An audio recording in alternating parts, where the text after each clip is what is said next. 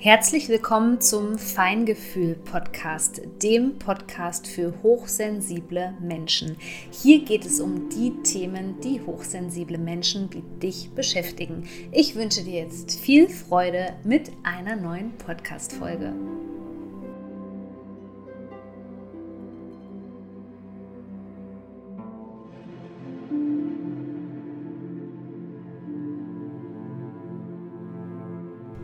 Wir werden uns mit dieser Podcast-Folge jetzt gemeinsam auf die Rauhnachtszeit einstimmen, mit Hilfe des Wissens rund um ein Jahreskreisfest, was einen ganz markanten Wendepunkt darstellt. Und das ist die Wintersonnenwende.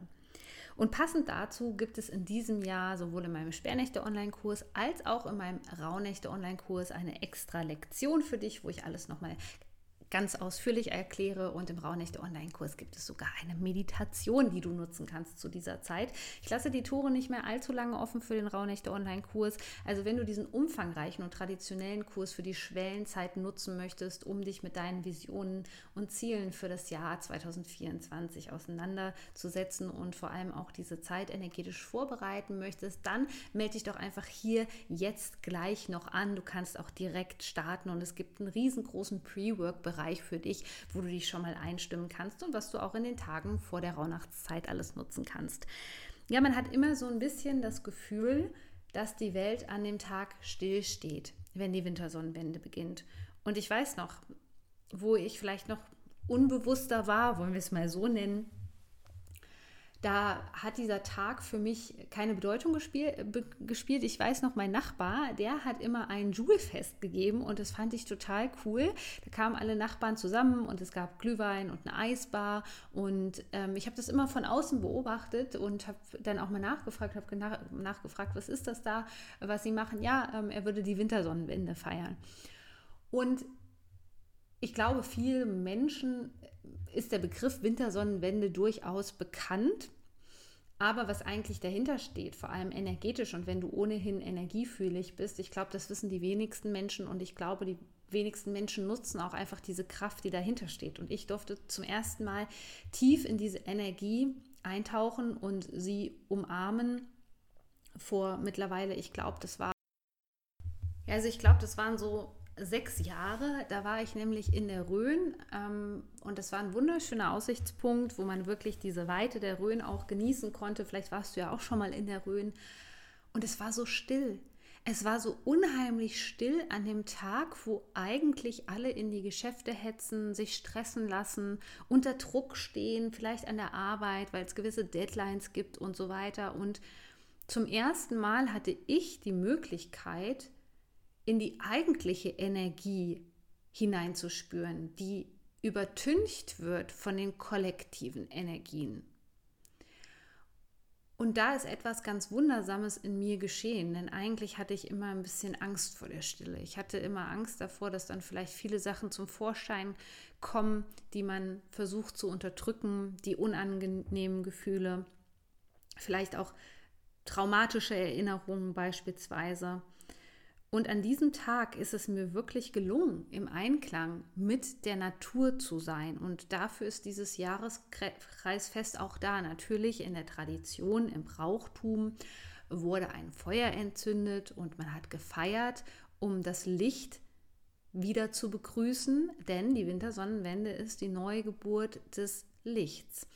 Aber für dich persönlich, wenn du jetzt nicht gerade eine riesen Feuerschale im Garten stehen hast und ein Feuer entzünden möchtest, dann würde ich dir empfehlen, an diesem Tag dich auf jeden Fall mit der Natur zu verbinden. Und vielleicht hast du dann ja auch so einen Schlüsselmoment wie ich damals in der Rhön, wo ich mir dann auch vorgenommen habe, diese Energie der Wintersonnenwende zu bewahren. Denn die eigentliche Grundenergie an diesem Tag ist Stille. Stille, um Kraft zu sammeln. Stille, um innezuhalten denn das ist genau so eine Phase, die wir innerhalb unserer Persönlichkeitsentwicklung brauchen, gerade wenn wir viel erlebt haben, wenn wir viel wachsen durften, wenn wir viel transformieren durften, wenn wir uns unseren eigenen Schatten gestellt haben. Dann brauchen wir auch diese Stille und diese Ruhe zur Integration, so nennt man das bei der Traumaheilung. Und wir nehmen uns oft nicht diese Zeit. Aber dieser 21.12., jetzt auch gerade nach den Sperrnächten mit der Wintersonnenwende, der sollte für dich ein Zeitpunkt sein, wo du in die Ursprungsenergie eintauchst. Und das geht, wie gesagt, wunderbar, wenn du einfach raus in die Natur gehst und vielleicht auch mal versuchst, dich einfach mit dieser Wintersonnenwende Energie zu verbinden. Und wie gesagt, im Raunicht Online-Kurs Schau da unbedingt vorbei, wenn du dich schon angemeldet hast und genieße die Wintersonnenwende-Meditation von mir. Natürlich kennen wir klassischerweise diesen Tag. Es ist die längste Nacht und der kürzeste Tag und dann tritt dieser energetische Wendepunkt ein. Das heißt, die Tage werden tatsächlich wieder länger. Und das ist ja auch oft etwas, was wir Menschen fürchten. Und das hat man auch damals zelebriert, dass das Licht wieder zurückkommt. Der Winter war wirklich etwas, was bei den Leuten früher in den Knochen drinne gesteckt hat. Man wusste ja damals nicht, ob die Vorräte im Winter reichen, ob man den Winter überhaupt überlebt. Und deswegen steckt das vielleicht auch noch so ein bisschen in uns drinne, diese Energie, die uns vielleicht auch mit gewissen Ängsten in dieser Jahreszeit konfrontiert. Und an diesem Tag wird eigentlich nochmal alles eingehüllt in die Dunkelheit, bevor dann das Licht in der Nacht wieder geboren wird. Die Geburt der Sonne, sagt man auch, weckt dann auch wieder die Lebensgeister in uns und tief in der Erde entsteht ja schon neues Leben. Es ist noch alles nicht sichtbar und daran dürfen wir uns auch so ein bisschen orientieren, wenn wir mit dem Jahreskreis arbeiten oder eben auch mit den natürlichen Rhythmen der Natur.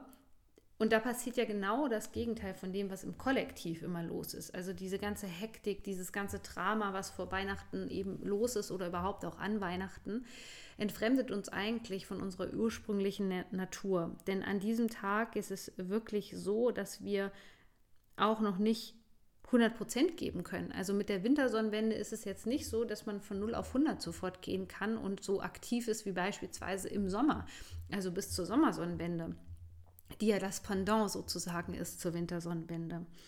Also du darfst aber an diesem 21.12. und jetzt kommt nochmal, ähm, ja, so eine kleine Erinnerung an dich mit den Sperrnächten, dass du hier die Dunkelheit verbannen darfst und eben auch diese Themen, die damit zusammenhängen und vielleicht nochmal so ein kleines Ritual nutzen kannst.